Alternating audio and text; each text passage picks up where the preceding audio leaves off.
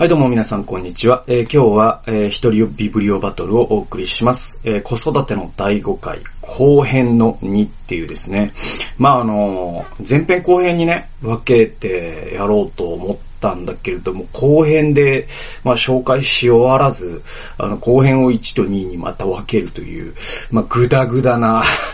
ぐだぐだな感じでやってます。で、まあ本来ね、まあこういうのってバツッとこうね、まとめて、もう理想を言えば前編後編にも分けない方がいいんですよ。でもまあなんか、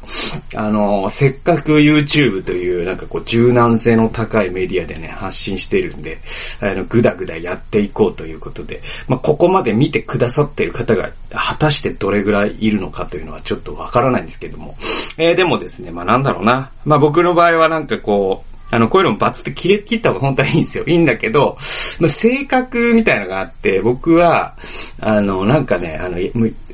や、きっちり、あの、自分でやると決めたことはやらなきゃ気が済まないですよね。えー逆に、他人、えー他人に決められたルールはさほど守らないです。理由に納得いかなければね。なんかそういう、そういう感じです。だから自分で決めたルールを守らないと気が済まない、えー、癖みたいのがあって。自分で決めたルールに縛られがちなんです、僕。あの、伊集院光が全く同じこと言ってたんですけど、あなんかそういう性格なんでしょうね。なんかめんどくさい性格ですよ。えーだけど、まあなんか、だ、まあ、であるからこそ、紹介できるようなこともあるのかなと思いますので、子育ての第5回のですね、まあ最後の最後のところといいますか、後編の、だからまあ前、えー上巻下巻あるんですけども、今回はだから下巻の後半みたいなところを紹介していきます。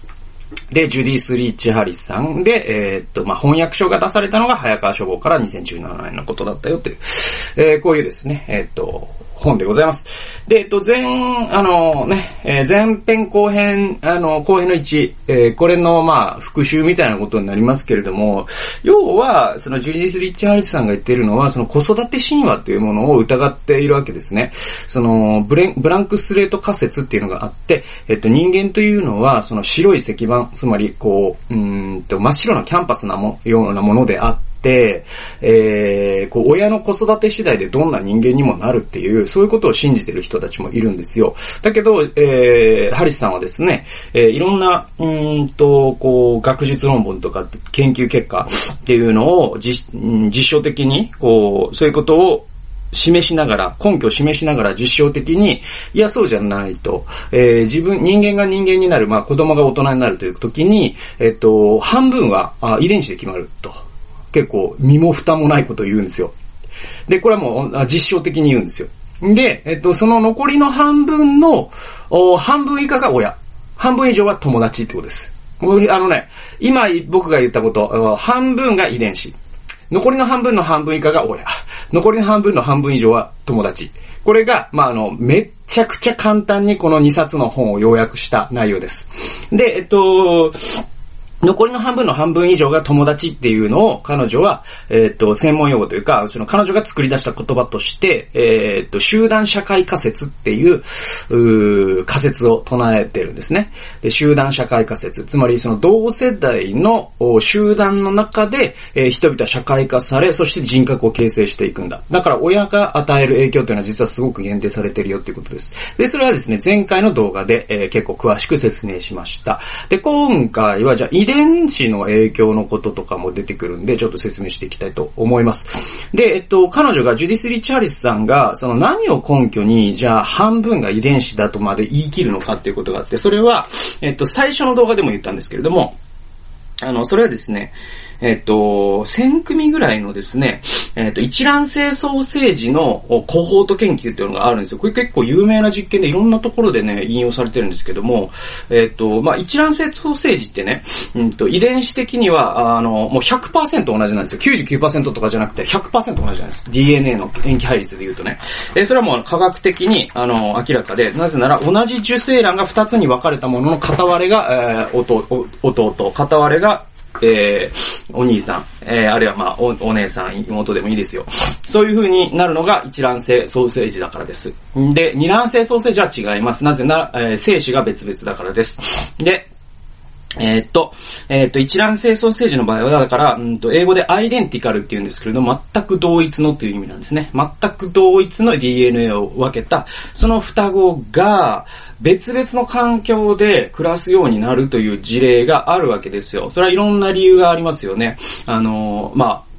えっと、養子に出されたとかですね、孤児として、まあ、死生児だったりとかして、そういうところの施設に預けられたりして、えー里親がついたこと、つかなかったこととか、いろんな例があるわけですよ。そういう特殊な事例を、えーたくさん集めて、その子たちの、その小さい頃、赤ちゃんの時はどうだったか、小さい頃、えー子供の頃はどうだったか、大人になったらどうなったのかっていうことを研究した、そういうね、えっ、と、調査があるんですよ。それを根拠に彼女は、えっ、と、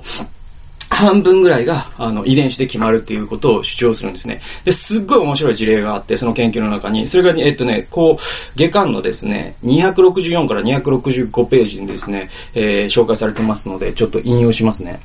えーだから、ここまでは、まず私の元同僚、コ・デイビッド・リッケンが語った別々に育てられた双子に関しての実話を紹介したい。その双子は彼が一員を務めるミネソタ大学研究チームの対象え調査対象となった双子のうちの一組だった。えーこのミネソタ大学の調査っていうのがさっき僕が言ったやつですね。で、えっと、二人は、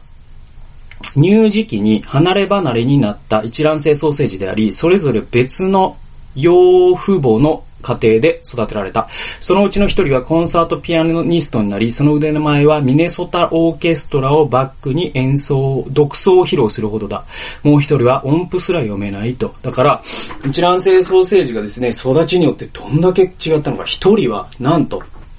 ピアニストになって、もうあの、ストリストですね。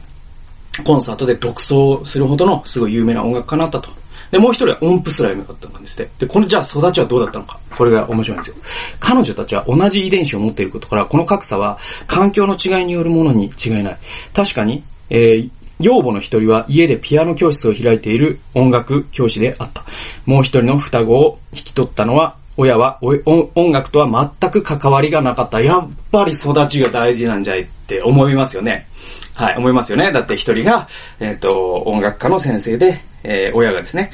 えーつまり、まあ、えっ、と、よ養父、養母、養母、養父っていうじゃないですか。まあ、なん、なんていうの、里親っていうのか。えっ、と、日本語的にはもっと。だから、里、一つのは里親は音楽一家。え一つの里親は音楽と関係ない一家。で、一人の子が、えもうオーケストラのソリストになって、もう一人子は音符するやめ。やっぱ育ちじゃんって言うでしょ？で、こっからが、この最後の一部が衝撃的なんですけども。ただ一つ意外なのは、コンサートピアニストを育てたのは音楽と関わりのない親の方であって、ピアノ教師の娘は音符すら読めなかったのである っていう。っていうオチがあるんですよ。だから、あのー、その、お子育て神話に基づくなら、もう当然、えー、ピアノ教室の子供の方が音楽家になると思うんですけども、逆だったんですよね。っていうことは、その、この遺伝子の中に、そういう音楽的に優れたものがあったんでしょうね。えだから別に環境が、えーその音楽と関係ない家庭であったとしても、その音楽家として成長した、えー成功した、えー方の双子の人は、えー音楽家として成功したけれども、おでも、おピアノの教室のピアノ教室で育っていながらもう一つの、もう一つの双子の方はなぜか音楽には興味を示さず、えー音楽、まあ音符すら読めなかったと。で、これじゃあ何なのって思うじゃないですか。なんでそんな逆になるのっていうと、僕は多分この、まあね、本文全体読むとですね、多分ですけど、えー有力な仮説としては、この、ピアノ教室の方の双子の傍らですね、えーこの子の周りには音楽に興味のある友達がいなかったんだというのが理由だと思います。で、逆に音楽と関係ないす、えー家庭で育った、その、ね、ソリストになった、えーその音楽家になった方の片割れの方は、友達に音楽が好きな人が多かったんじゃないかなと僕は推察します。なぜならその集団化社会化説っていうのはそういうことだから。だけど、ミナソタ大学の研究の対象には、そういう友達とかっていうのは変数として含まれていないんですよ。だから友達とかに関しては一切情報がないんですね。なので検証することは不可能なんですけれども、えーそういったことが、えー多分類推されると。ということは、親よりも友達の方がやっぱ重要なんだということになるわけですよね。で、じゃあね、あのね、これまあ最後の方の結論に近づいていくんですけれども、じゃあ親にできることって何なのっていうことがあるじゃないですか。ね、そんなにも親が無力なんだとしたら、そんなにも遺伝子の影響が強くて、そんなにもですね、友達の影響が強いんだとしたら、親って何なの？もうただご飯をあげるだけの存在なの？何なの？影響を及ぼせないの？みたいな。で、もう切れる人とかもいるんですって。で、だけど、えっと、で、著者はですね、そういう人たちからすごくですね、批判も浴びたんですって。まあ、批判っていうか、まあ、やり方、ふ、こういう事実をつけ、つけられた時に人間はふんまんやる方ないというか、もう、じゃあ何だったのあの子育てとか、どうすればいいの親として何すればいいのとかっていう、そういうまあね、まあ、あの、いろんなメッセージを受け取ってきたわけですよ。ジュディス・リッチ・ハリスさんは。で、それに対して、うん、彼女がですね、こう言ってるんですよ。えー、291ページです。お読みしますね。親の知らないところで子供がどのように行動するか、親がそれを決めるのはほとんど不可能だが、子供が家庭でどのように行動するかに関しては、親は相当な影響力を行使できる。世界が子供をどのように扱うかを親が決めることはできないが、子供が家庭でどれだけ幸せであるか、もしくは不幸せであるかは親の力量次第だって言ってるんですよ。わかります？えー、っと、えー、最初の動画、これ3本あるうちの最初の動画で僕は、ウィリアム・ジェームズというですね、アメリカの有名な心理学者の精神科医科の本の中から、えー、この引用を抜粋したんですけれども、えー、そのウィリアム・ジェームズはですね、人は、に人格がたくさんあるって言ってたんですよね。えっと、人っていうのは複数の文脈を引き受けるわけですよね。で、えー、僕だったら、あの、え、えー、と、NGO のスタッフであり、えー、父であり、夫であり、えー、親に対しては子供で、息子であり、えー、また社会に対しては一般市民であり、ね、えー、アメリカ人に対しては日本人であり、とか、ね、宇宙人に対しては地球人でありとか、いろいろあるわけですよ。で、神の前には、まあ、被造物と言いますかですね。えー、そういうことですよ。はい。えー、ね。えー、そういういろんな文脈があって、実はその文脈の数だけ人格があるんだよって、えー、ウィリアム・ジェームズは言ってるんですよ。だから、えー、ある男が会社にいる時の人格と家庭にいる時の人格は違うはずだって言ってるんですよ。はい。としますと、としますとですよ。それ子供という存在というのは集団社会仮説というものが、あまあ、突きつけるようにですね、子供が、じゃあ親のいないところで友達同士の間でどういうふうに振る舞うかは親はコントロールできないと。で、コントロールするのは諦めた方がいいよと。なぜならそれは人間が文明を進歩させていく上で必要なプロセスだから愚かなこともするかもしれない。えー、髪の毛を染めるかもしれない。タトゥーを入れるかもしれない。PS を開けるかもしれない。タバコを吸うかもしれない。盗んだバイクで走り出すかもしれない。えー、だけれどもですね、えー、それは実は彼らは必要だからそういうことをしていると。なぜなら、文化という、大人が作った文化というものに抵抗することを通してしか人間は大人と違うことをできないんですよ。そして大人と違うことを常にしていかないと文明って前に進んでいかないんですよ。ね？だから彼らにとっては必要なことなんですよ。え、だとしたら、じゃあ子供に対して親って結局影響を与えられないのって言うかもしれないけど、えジュディス・リッチ・ハリスさんはこう言うんですよ。子供が外でどういうふうに振る舞うかについては親はほとんど影響を与えれないということが、まあ、実は残酷な現実でもあると。ね。だけど、家庭で、子供が家庭で、で要はその、子供は確かに友達に対しては友達だし、先生に対しては生徒だけど、親に対してはやっぱり子供なんですよ。でね、子供が親に対してどんな子供であるかに関しては親は絶大な影響を与えることができるんですよ。それは当たり前ですよね。家庭での振る舞いっていうのはやっぱ親の行動規範っていうのがすごく、影響を及ぼしますから。そして、その時に、家庭にいる時に子供が幸せな人間かどうか。子供がじゃあいろんな文脈を吹き受けていくでしょう。赤ちゃんの時は家庭というのが世界の全てだけれども、幼稚園に行き、小学校に行き、えー、中学に入り、部活をやり、えー、また大学生になり、で、社会人になりっていう、えー、そういうね、成長するにつれて、もう家庭の影響ってですね、皆さんから見たらこう、こう、うんと、皆さんから見たらこう、こう、こういう風にですね、小さくなっていくわけですよ、こういう風にね。はい、小さくなっていくんです。えー、子供の成長につれてですね。で、100%だったのが、もう数パーセントとかになるわけですよ。その家庭の影響っていうのはもうね、大学生とか、あの、社会人とかになってしまったら、もはや家庭の一員っていうのはもう1年に一度大晦日の時だけですからね。えだから、えー、だから、そういう風に小さくなっていくんだけど、でもじゃあ小さくなっていく間、この三角形っていうのはやっぱ子供の人生の中では膨大な時間なわけじゃないですか。で、この膨大な時間、この18歳までなのか20歳までなのかわかんないけど、この膨大な時間が子供にとって後で、じゃあその子供がですね、えー、おじいさんとかになった時に、ああ、あの家庭で過ごした時間、幸せだったな、って思い出すのか、あの家庭で過ごした時間は辛かった、って思うのかは、あなた次第。つまり親であるあなた次第なんだよ。それって決して小さな影響とは言えないよね。って、えー、ジュディス・リーチ・アリさんは言うわけですよ。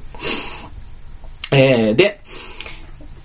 まあ、えー、303ページに、まあ、本書のですね、もう要約的なあ文章があります。本書の要約になっているような文章がありますので、これを えっと、引用しますね。お読みします。303ページです。私たちの思い通りに子供を育て上げることができるという考えは幻想に過ぎない。諦めるべきだ。はい。これずっと言ってきていることですね。で、子供とは親が夢を描くための真っ白なキャンパスではないのだと。で、育児アドバイザーの言葉に気を揉むことはない。子供には愛情が必要だからと子供を愛するのではなく、愛おしいから愛するのだ。彼らと共に過ごせることを楽しもう。自分が教えられることを教えてあげればいいのだ。気を楽にして彼らがどう育つかはあなたの育て方を反映したものではない。彼らを完璧な人間に育て上げることもできなければ、堕落させることもできない。えー、それはあなたが決めることではない。子供たちは明日の館に住んでいるのだから。って言ってるんですよ。はい。だから、まあ親がですね、子供を、うん、自分が思ったように育てることができると思ってるのって親の幻想でしかないんだよって結構厳しい現実を突きつけるんですよ。ね。で、親っていうのは、親が子供を、うん、こうしたらいいな、こんな子になったらいいな、えー、こんなパイロットになったらいいな。僕、親がね、例えば自分は宇宙飛行士になるのが夢だったけど、え、なれなかった子供こそならせてあげたいなとか、ね、ステージママとかいるじゃないですか。ね。で、あれって、だから子供を、うん、真っ白なキャンパスに見立てて、自分の夢をそこに描いている。自分の夢をそこに投影してるだけだとしたら、実はそれってあんまりいいことにはならないよ。なぜなら子供というのは明日の館に住んでいるんであって、親が完璧にしようと思っても完璧にはならないし、逆に親が堕落させようとしても子供は強いから堕落しない、そう簡単に。子供を舐めちゃいけないですよ、やっぱり。んで、んと、じゃあね、えっと、どういう態度が大事かっていうと、例えばね、その、まあ、いろんな育児書にも書いてあるんですけれども、ね、えっと、幼少期に愛着形成が不十分だと、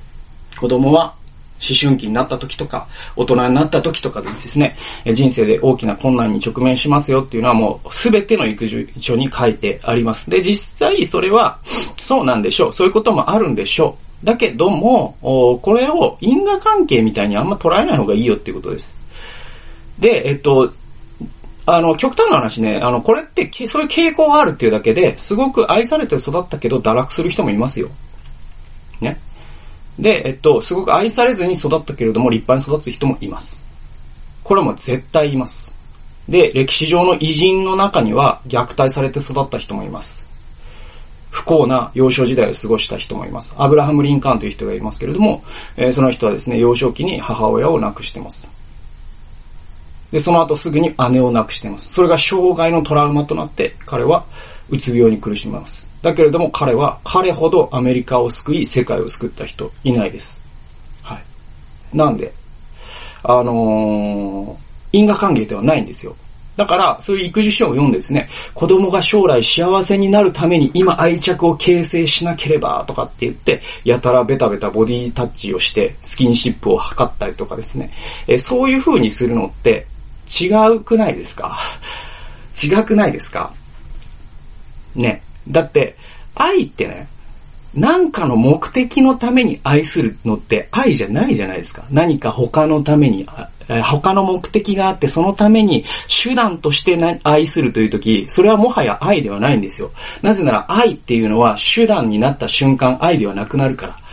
だけど子供の愛着形成が大、将来大事だからという理由で愛するとしたら、それはもう愛を手段に貶めてることになりますよね。そうじゃないんですよ。子供が愛おしいから、ただただ愛するんですよ。その子が将来、えー、タトゥーを入れようが、ね、夜の校舎窓ガラス壊して割ろうが関係ないと。盗んだバイクで走り出そうが関係ないと。今、お前が愛おしいんだよって言って抱きしめるのが本当の愛なんじゃないんですか。ね。で、逆説です的ですが、そのように愛されて育った子って割と夜の校舎窓ガラスを壊して割りませんよ、その子は。ね。そんなことなんですよ。で、えー、まあ、最後です。うんとね、あ、最後かなあと2個あるのかなえっ、ー、とね、307ページですね。これも、まあ、子育て神話っていうものに対する批判なんですけれども、307ページ。子育て神話は乗り越えられない山はないというモットーを掲げる文化の産物だ。えー、つまりまあポディ、ポジティブ思考みたいなものですよね。その人間の努力をすごくまあ神と等しい地位に、えー、え、まあだから、ティモシー・ケラーの言葉で言う偶像ですね。人間の努力というものを神と等しいほどの地位にまで高めさせてしまうような文明,、えー、文明というのがあるわけですよね。努力すれば何でも叶うんだとかってそうじゃないですか。でね、優れた電子機器、えー、生化学が生み出した魔法のような万能薬をもってすれば自然に打ち勝つことができる。これって近代ってそういう考え方だったですよね。20世紀ってそういう考え方強かったんですよ。ね。えっ、ー、と、人間っていうのは技術、科学技術とかですね、え医療とかですね、そんなもののいろんな発達によって、いろんな問題、すべての問題を、えっ、ー、と、乗り越えていけるんだ。これ近代っていう、え考え方なんですよ。えーだけど、そういうものが実はもう楽天的な考え方で甘かったっていうことを我々はコロナウイルスの前にですね、突きつけられてるわけじゃないですか。で、もちろん子供とは一人一人違って生まれてくるものだが、それは何の問題にもならない。皆様ご覧ください。子供をこのように素晴らしい機会にかけ、特許を得た特別な方法で調合した愛、制限、タイムアウト、そして教育玩具を与えると、ほら、幸せで賢く十分適応した、自信溢れる人間の出来上がりだ。これまあ近代、近代という文脈で、えっ、ー、と、子育てというものをギガ化した漫画チックに描いたのが、まあ、こういうふうに、まあ、著者は、えー、皮肉ってるわけですよ。ね。えっ、ー、と、子供をこの素晴らしいね、材料を入れれば、愛着、スキンシップ、えー、そしてちょっと適度な、適度な懲らしめ。で、えー、子供の頃から英会話を聞かせまくるとか、いろんなサッカーもやらせる、何とかやらせる、な、すごいチューターをつけるみたいな。で、インターナショナルスクールに入れる、はい、留学させる、はいどうぞ、完璧です。とかっていうのが、まあ、あの、まあ、近代の、うん、ちょっと、ちょっとお花畑的な、あの、なんだろう、楽観主義に過ぎる。人間の努力というものを過信しすぎた子育て感って、つまりそういうことです。でもこういう、えー、考えに基づいて書かれた育児書、めっちゃ多いんですよ。だから皆さん気をつけてくださいね。で、えっと、その後に著者は、うん、こう続けるんですよ。えー、現代独特の現象なのかもしれない。物事を極端な状況にまで追い込み、論理的な限界を超えてまで考えを推し進めようとする。子育て神話では親への欲求が誇張され、それがあまりに苦難を強いるものになってきているので、もはや円熟期を過ぎて、腐敗にすら近いように思われると。えー、だから、うん、そのさっきのね、まあ、このいろんな材料、もう愛着を上げましょう。えー、訓練も上げましょう。タイムアウトっていうのはまあ、なんだろうな、スパンキングとかがね、まあ、叩くとかいうのの後の、まあ、ちょっと刑罰を加えるとかっていうことですよ。で、教育機会、まあね、なんかいろんな タブレットも買い与えてみましょう。えー、いろんな先進的な、うん、教育方法を試してみましょう。いろんなことをやらせましょう。サッカーもやらせましょうとかっていろんなものをやらせる、えー、がゆえに、そうすると逆に言うとですね、それをやら、それを押し付けられる親はね、そんなことをね、できないじゃないですか。できませんよね。完璧じゃないからさ、親って。うん。だから、怒っちゃうこともあるでしょ。ね。えー、機嫌が悪いこともあるでしょ。で、あの、オーガニックな食材で料理を作れないこともあるでしょう。時々はマックを買ってきてしまうこともあるでしょう。ゲームをやりすぎてるのを止められないこともあるでしょう。でも大丈夫なんですよ。子供はね、ちゃんとね、育つんですよ。はい。はい。ね。親はなくても子は育つっていうさ、あの、ことわざがあるけど、実はね、これ親はあっても子は育つのが僕いいと思ってて、親というこんな障害を近くに 抱えながらも、彼女たちは育っていくんですよ。彼らは育っていくんですよ。子供を信じた方がいいんですよ。で、子供を信じれないがゆえに、俺、親が、これもやらなかった、これを今やらなかったら子供が損するかもしれない、みたいになっていくと、親が発狂してしまうよって言ってるんですよ。ね、ジュディス・リッチ・ハリスさんは。ね。だからもうちょっと気を楽にして子供が可愛いから可愛がるようなことをしてみたらどうですかって言ってるんですね。でね、な子供が、子供のチークとかって言ってさ、その、とにかくその、絵本をいっぱい読ませたら、子がね、賢くなったとかっていう、えー、例えばなんか、あのさ、藤井藤井四段？藤井くんって言うじゃないですか、将棋の上手な。で、あの子の親は小さい時にあのベルギー、ベルギー、メイドインベルギーの、あのー、おもちゃを使って、えー、すごい英才教育をしてたらしい、うちも買おうとかってなってくると、あのね、だんだんそんなことって疲れてくるんですよ。そんなことって疲れてくるだけじゃなくて、じゃあ藤井四段がですね、えー、じゃあ子供の頃に5歳の頃に、えー、こういう、う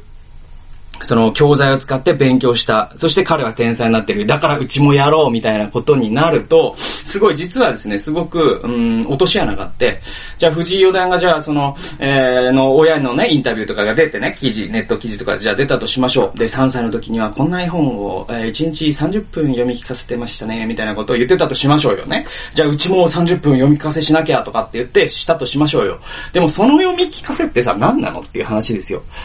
ね？えっと、子供に絵本を読み聞かせるのは、子供が将来天才になるためなんですか？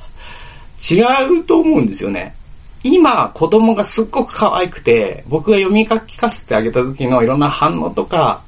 それがもう愛おしいじゃないですか。もう二度と戻ってこない時間なわけですよ。それを、抱きしめるような、愛おしむような、そんな気持ちを持って、この今という戻ってこない時間を慈しむ、楽しむ、味わう。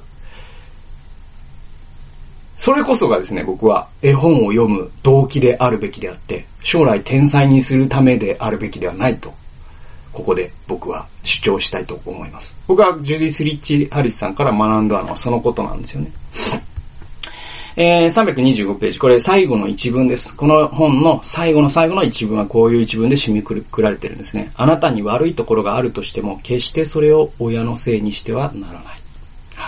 これはですね、だから、うん、これ反転するわけですよ。だからさっきの子育て神話によると、いろんなことを完璧にすれば完璧な子供ができるとすれば、今自分が完璧ではないということは、親が完璧でなことをしてくれなかったから、親が小さい時に抱きしめてくれなかったから、親が、えー、小さい時にその絵本を読み聞かせてしてくれなかったから、今自分は本が嫌いなんだとかね。親が、あの、英会話スクールに通わせてくれなかったから、今自分は英語が話せないんだとかね。えー、そういう風に論理は反転するわけなんですけれども、そういう反転した論理で苦しんでる親をジュディス・リッチ・ハリスさんはたくさん見てきてるんです。で、自分自身も親としてそういう風に子供という鏡を見た場合、子供はもうね、成人してるんですけども、えー、見た場合、